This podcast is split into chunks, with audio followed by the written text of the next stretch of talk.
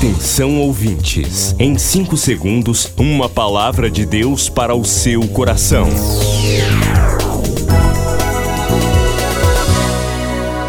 No ar, o Ministério Amigos da Oração e o seu devocional Meu Dia com Deus.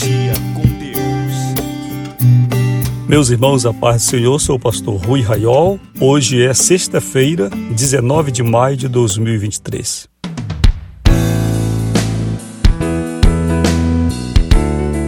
Amanhã, Rita de Cássia Ferreira fazendo festa em Belém. Querida amiga da oração, o Senhor te abençoe com muita paz e prosperidade. E domingo, em Ananindeua, nossa amiga da oração Leonor do Espírito Santo Souza. Leonor, serva de Deus, o Senhor te abençoe e faça prosperar tudo que você fizer. Que a bênção de Deus esteja sobre você.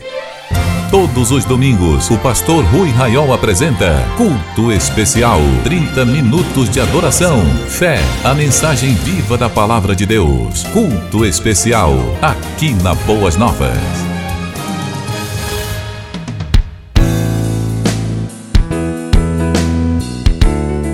Queridos, domingo temos culto especial, não deixe de participar. Que o Senhor nosso Deus, poderoso, Jeová Jiré, o Senhor da provisão, abençoe você, participante do ministério, que hoje, nesta sexta-feira, vai estender sua mão de amor para a obra do Senhor.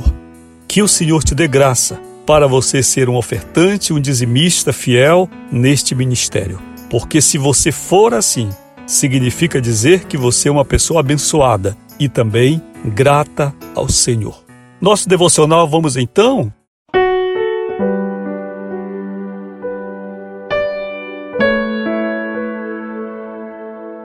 O tema hoje é rebanhos pobres, leitura de Mateus 20 e 28. Bem como o filho do homem não veio para ser servido, mas para servir e para dar sua vida em resgate de muitos. No Brasil dos últimos anos, com o advento da teologia da prosperidade, a figura de pastores ricos se tornou uma referência. Sem entrar no mérito da obra divina, que Deus sempre opera quando é buscado, não importa onde, não há nada que justifique a distância econômica entre pastores e seus rebanhos. O que eu quero dizer aqui, de modo mais claro, que nós não podemos justificar a bênção individual que nós recebemos de Deus em determinados lugares que não tem na sua liderança o exemplo de Cristo, do caráter de Cristo e do Evangelho. Então alguém pode dizer: olha, eu fui a tal igreja onde se critica muito e lá Deus me abençoou. Você foi abençoado porque você buscou a Deus. Você teve fé. Você pode até entrar em um lugar não cristão, de outro culto. Preste bem atenção que eu vou lhe dizer, porque isso aqui, como diz o povo aí, é muito forte o que eu vou lhe falar. Usando aqui o jargão que esse povo aí de fora usa na teologia da prosperidade. O que eu vou lhe dizer é muito forte, preste atenção. Você pode ir a um outro centro, a outra sessão que não seja evangélica, que não seja cristã, e lá dentro você clamar a Deus, e é provável que Deus te atenda porque Deus responde quando é procurado. Mas a bênção de Deus, o socorro de Deus, a misericórdia de Deus que nos acolhe, não serve para justificar os meios errados que muitos líderes utilizam para montar seus impérios eclesiásticos, suas doutrinas antibíblicas. Voltemos aqui ao devocional, diz assim: Paradoxalmente, a figura de um pastor de ovelhas é a figura de uma simplicidade. Quando você pensa em pastor de ovelhas, você pensa em um homem rico? Você pensa em um homem bem vestido? Com terno, gravata, sapato brilhando? Como é que você pensa? Um pastor de ovelhas andando em carro do ano, tendo avião? Como é que você pensa? Não. A figura do pastor de ovelhas é a figura de homem trabalhador e simples. E é esta figura que Deus utiliza para os obreiros. Agora, curiosamente, a figura de um pastor no Brasil se tornou referência de uma pessoa poderosa, de uma pessoa rica. Há pastores e até igrejas que pensam que o pastor da igreja deve ser o crente mais bem-sucedido. Aliás, na teologia da prosperidade, não estranhe o barulho aqui que eu estou no trânsito. Na teologia da prosperidade, o pastor tem que ser o mais rico mesmo, porque o exemplo da riqueza dele serve como incentivo e espelho para o rebanho. O que muitos crentes não percebem é que estão sendo enganados. É que quem está enriquecendo mesmo é ele, o pastor, o falso pastor, certo?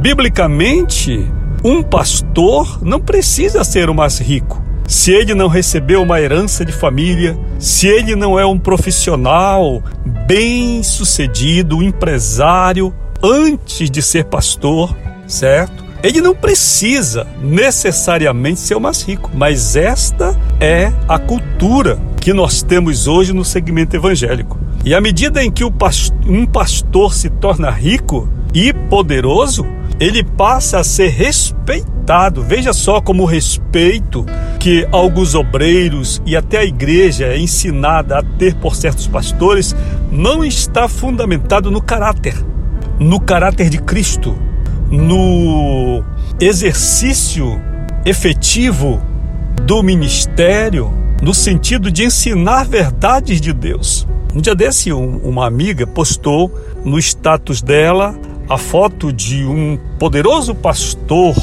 que estava aniversariando. Eu fui tentado a, como ela é minha amiga, a perguntar para ela: "Você poderia me dizer, pelo menos porque ela escreveu grande homem de Deus, né?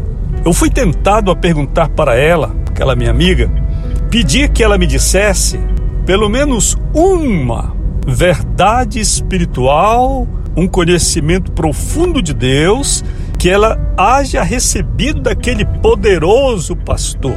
Eu não perguntei, até porque eu acho que ela não ia ter a resposta. Mas certamente também ela poderia se aborrecer comigo. Eu não vou entrar nessa discussão infrutífera, não é?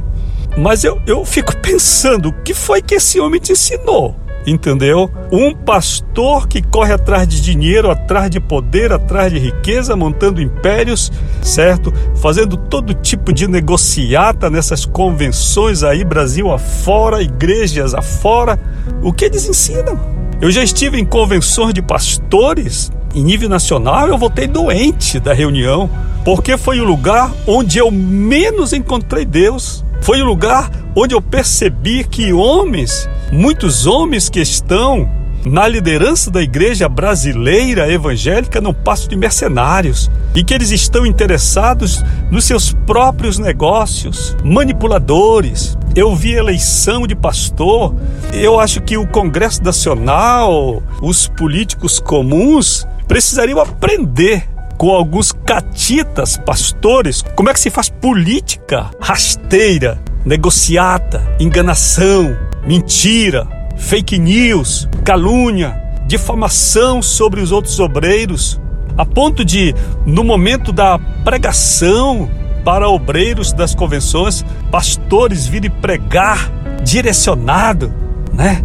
chicoteando o candidato adversário, que também estava ali lançado como uma alternativa para liderar certa convenção, até o devocional, momento de cantar, tudo feito com segundas intenções que qualquer pessoa de inteligência mediana percebe. Queridos, vamos olhar para Cristo, vamos olhar para Jesus, vamos ser crentes que sobem ao céu ao ponto de até serem arrebatados com o apóstolo Paulo, mas não tiram o pé do chão enquanto cidadãos da terra, homens de raciocínio, autocríticos e críticos, temperados, sem negar o evangelho.